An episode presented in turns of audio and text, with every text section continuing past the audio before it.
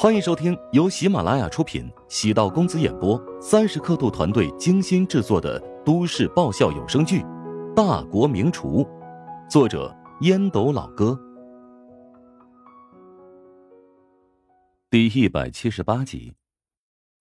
陶南方将家里的情况全部摸清之后，对春姨说：“将乔治那间房子腾出来，以后就不要住人了。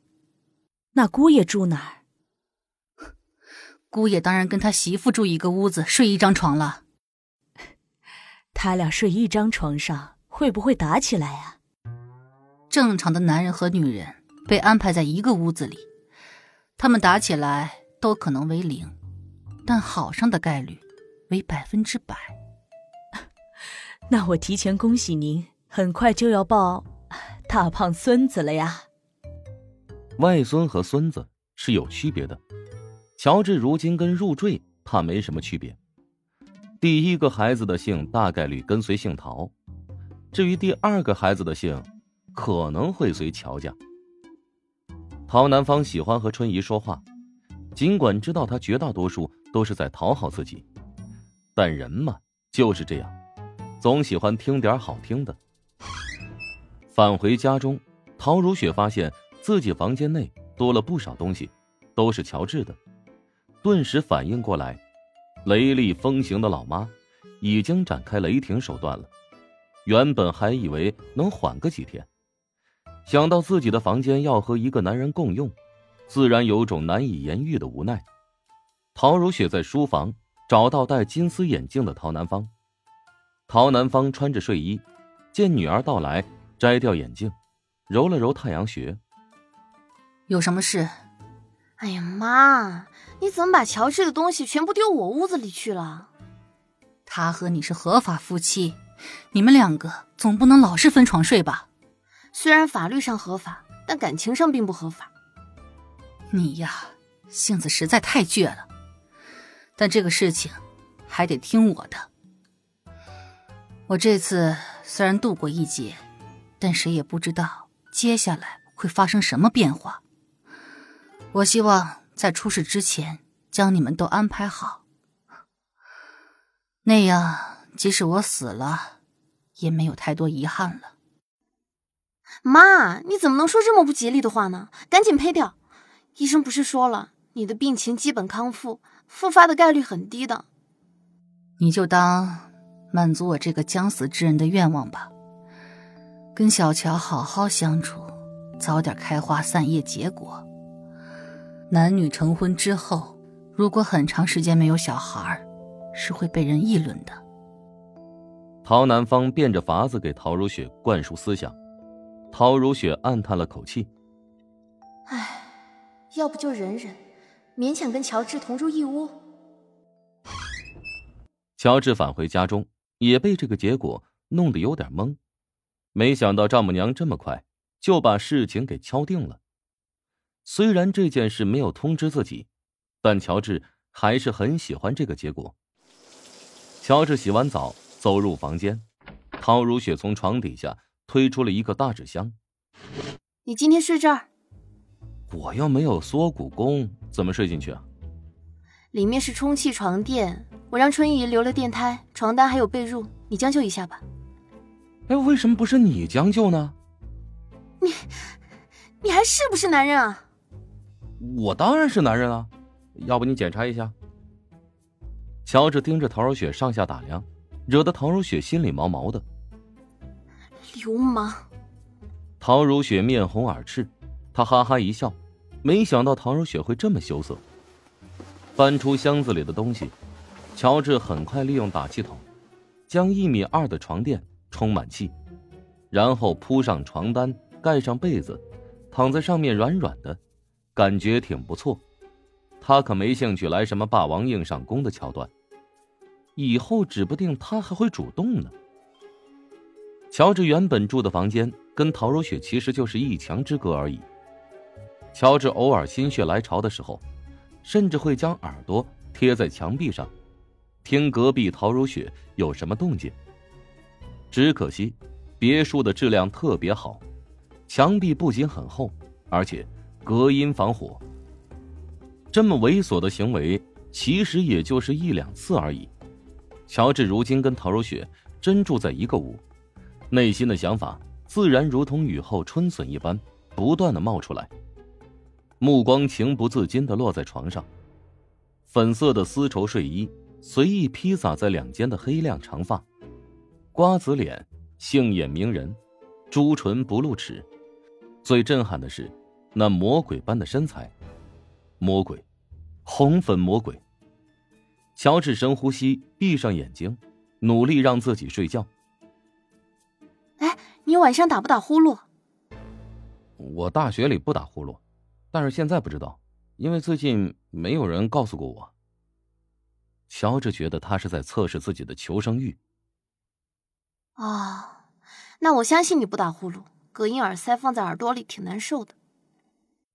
陶如雪从耳朵里抽出两团白色的东西，乔治暗自好笑，看来陶如雪早就开始做准备了。你过几天要去云海出差了吧？嗯，参加决赛。前后差不多要十天，加油！祝你有个好成绩。嗯，我会努力的。然后晚安。嗯，晚安吧。陶如雪通过床头柜的按钮，将灯全部关闭，然后赶紧缩进被褥里。她觉得特别紧张，猜测乔治会不会冲到床上来。如果他用强的话，自己又该怎么办呢？也不知过了多久，听到乔治浅浅的呼吸声，陶如雪这才意识到，乔治已经在与周公玩游戏了。哼，原来是自己多想了。陶如雪暗自好笑。其实乔治的人品不错，如果换成韩冰，恐怕早就兽性大发了吧？又或者我没有魅力，对乔治没有吸引力？陶如雪患得患失起来。也不知过了多久，陶如雪在昏昏沉沉的状态下悠悠的睡去。躺在床垫上，矮了半截的乔治突然睁开眼睛，脸上满是凶恶之色，旋即很快又变得圣洁无比。凶恶与圣洁来回交换着，僵持了无数个交替轮回。乔治终于抵不住困意，也昏睡过去。这才是第一晚。接下来还有第二、第三、第四晚。呃，那啥，好菜不怕晚嘛。陶南方返回陶家居住，乔治和陶如雪两个人同住一屋，只可惜一个躺在床上，一个躺在地上，井水不犯河水。这若是传出去，绝对让人大跌眼镜。但是事情的确就这么发生了。倒不是乔治和陶如雪不是正常的男女，只是两人总隔着一层，只有戳破了那道窗户纸，也许才能够水到渠成。乔治内心有些恐惧，他害怕自己每天跟陶如雪同居一室，什么都不做，会不会某一天习惯成自然，自己什么感觉都没有了？虽然有这种可能，但乔治还是把持内心的底线。陶如雪跟乔治住在一个屋子，从一开始的担心，到慢慢的放松，再到现在的怀疑，他没想到乔治忍了这么久，对自己没有任何侵犯的意思，他甚至怀疑自己的魅力，又怀疑乔治是否生理存在了什么缺陷。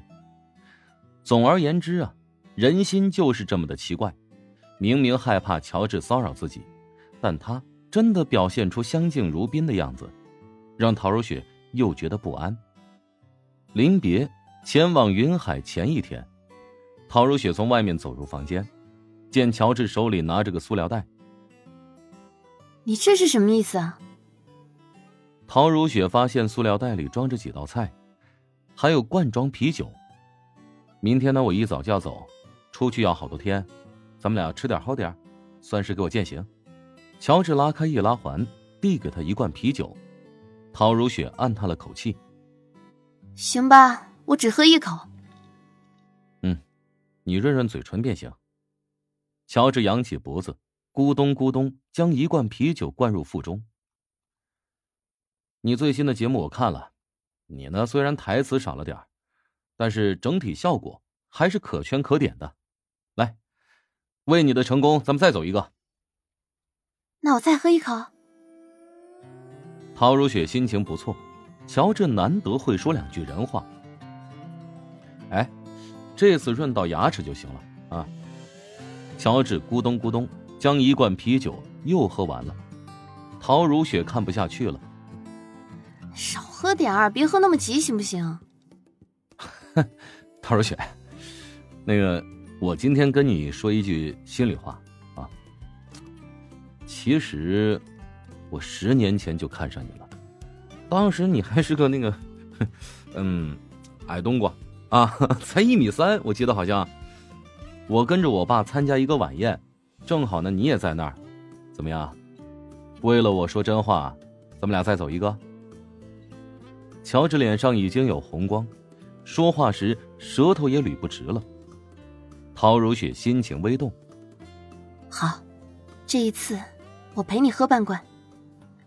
咕咚咕咚，乔治玩命似的又干掉了一罐。本集播讲完毕。感谢您的收听，如果喜欢本书，请订阅并关注主播。喜马拉雅铁三角将为你带来更多精彩内容。